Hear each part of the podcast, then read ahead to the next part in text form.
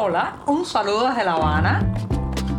Les habla Joanny Sánchez, cubana, periodista, ciudadana, y les traigo este cafecito informativo recién colado y sin azúcar para despertar. Me encantaría que todas las jornadas fueran jueves porque es mi día preferido de la semana, pero también está bien vivir uno cada vez para disfrutarlo más. Hoy es 19 de octubre de 2023, una jornada que ha amanecido muy nublada, todavía fresca aquí en la capital cubana, que estamos viviendo un pequeño paréntesis del inmenso calor que normalmente caracteriza nuestro día a día. Me voy a dar, eso sí, un sorbito de café para contarles los temas principales de hoy. Allá voy con este buchito mañanero y sin azúcar.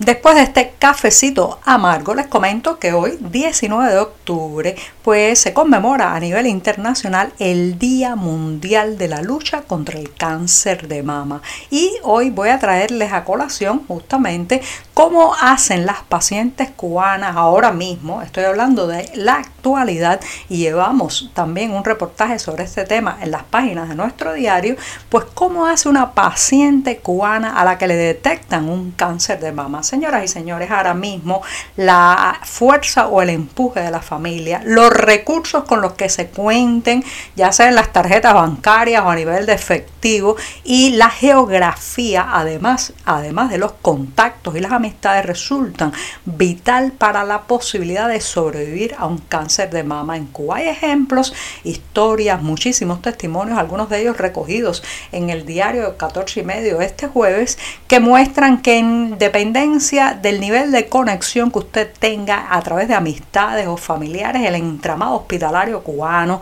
de los recursos materiales con los que cuente y si además de eso vive en La Habana, sus probabilidades de sobrevivir son aún mayores. Si vive en provincia, si no tiene ni siquiera una eh, sobrina segunda que trabaje de enfermera o de limpiapiso en un hospital, pues su pronóstico será muy desfavorable. Eso sí, abra la mano que tendrá que regalar y comprar. No solamente todos los insumos médicos, que desde ya le advierto que los propios cirujanos, el propio equipo que va a hacer muchas veces estas cirugías para extraer un tumor, le dan al paciente a su familia, donde están desde las gasas, los antibióticos eh, y todos los insumos, por ejemplo, las vías intravenosas, las sondas que se van a utilizar en la cirugía y posteriormente le entregan el listado a la familia del paciente y a agenciárselas por cuenta propia, claro está, en el mercado negro o mandando a pedir estos insumos médicos a los familiares en el extranjero. Pero además tendrá usted también que preparar los recursos para comprar meriendas al personal médico, para hacerles regalos, porque solo así, solo así lo tratarán, digamos, con la velocidad, la premura y la calidad que se merece en estos casos. ¿Saben eso las autoridades? Claro que lo saben. ¿Se pronuncian ante eso? No no se pronuncian. ¿Por qué? Porque forma parte de los dobleces y de las mentiras, para después sacar una estadística de cuántas cirugías relacionadas con tumores de mama se hacen en Cuba cuando todos sabemos que esas operaciones están sostenidas por el esfuerzo desmesurado de las familias, por el dinero del propio paciente y por las amistades o contactos que ha podido tener al momento en que fue diagnosticado o diagnosticada. Entonces, señoras y señores, en este día quiero no solamente recordar a todos los que están pasando por eh, esta lucha contra el cáncer de mama, sino también a sus familiares, que son los que han hecho también una buena parte del sacrificio en energía y en recursos. Hay familias que han quedado absolutamente quebradas después de algo así y otras todavía no saben dónde van a conseguir el dinero y los recursos para ayudar a ese pariente que está recién diagnosticado de cáncer de mama.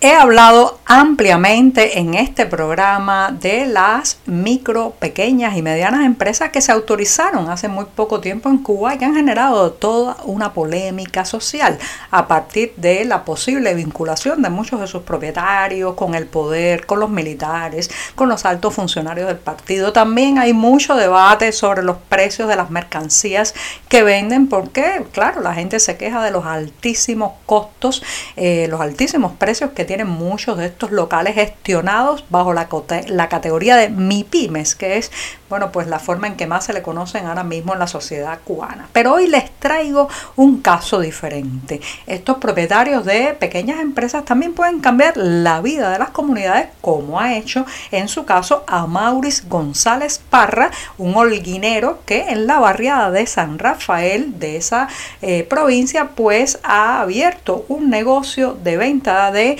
eh, productos y también pues muy vinculado a agencias que desde el extranjero eh, pueden enviar paquetería o hacen compras online de migrados para entregar a sus familiares en la isla, específicamente en este caso en la provincia de Holguín, en el oriente cubano. Bueno, pues este hombre que además, debo añadir, es testigo de Jehová y ha ayudado muchísimo a su comunidad. Recuerden que aquí los testigos de Jehová han sido estigmatizados, apartados, limitados muchas veces en su desempeño docente y profesional. Bueno, pues este hombre ha ayudado a muchas personas de su comunidad en ese lugar y además del bolsillo suyo, de su empresa, financió la reparación de más de un kilómetro de carretera frente a su negocio, una carretera que hay que añadir que conecta con al menos cuatro importantes empresas estatales que durante décadas habían mirado hacia otro lado cómo se deterioraba aquella vía y no habían hecho ni un gesto ni invertido un peso para arreglar la carretera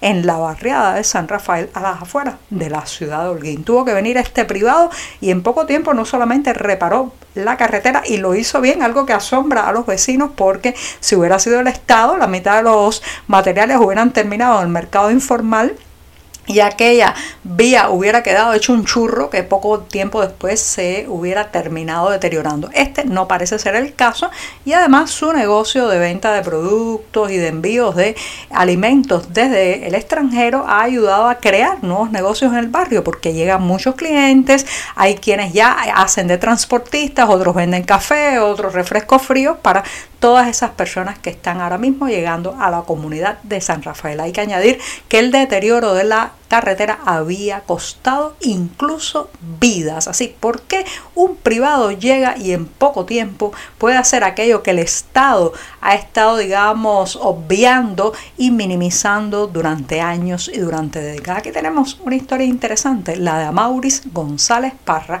Léanla en el diario 14 y medio.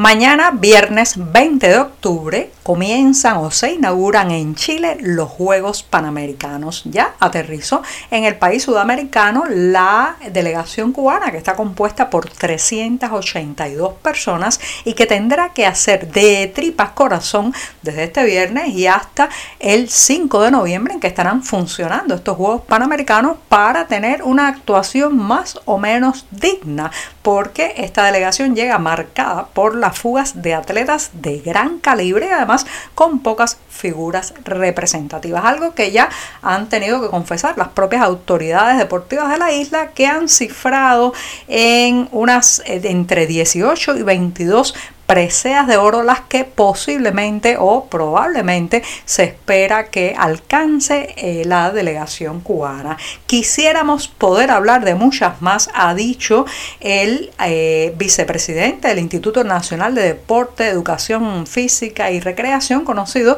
por sus siglas INDER, ha dicho a un medio oficial este señor que se llama Ariel Sainz, pero advierte que no resultaría objetivo ni sincero, o sea, aspirar a más preseas en total y fundamentalmente las preseas doradas que son, claro está, las más apetecibles, las más codiciadas. No hay que descartar, y esto lo agrego yo, que también haya nuevas fugas y nuevas escapadas de atletas, entrenadores, técnicos y también, ¿por qué no?, de personal de la seguridad que integra la delegación para vigilar a los deportistas. A pesar de pues la distancia en que está Chile de muchos de los centros neurálgicos a los que aspiran llegar estos artistas, como puede ser República Dominicana, Puerto Rico, Estados Unidos, México, no obstante, quizás, quizás hay que esperar también fugas o deserciones, como les llama el régimen cubano que trata a sus atletas como si fueran soldados.